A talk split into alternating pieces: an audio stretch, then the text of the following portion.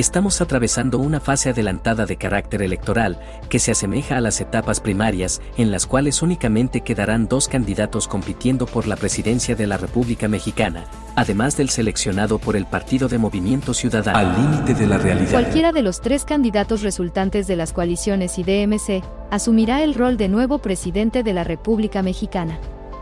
¿Cuáles son las expectativas de los ciudadanos en cuanto a las soluciones que el nuevo presidente pueda proporcionar? ¿Qué es lo que el próximo gobierno de México podría esperar de parte nuestra? Nos encontramos en la fase final de la etapa previa a las elecciones, motivo por el cual estamos lanzando el programa radial Como es arriba, es abajo.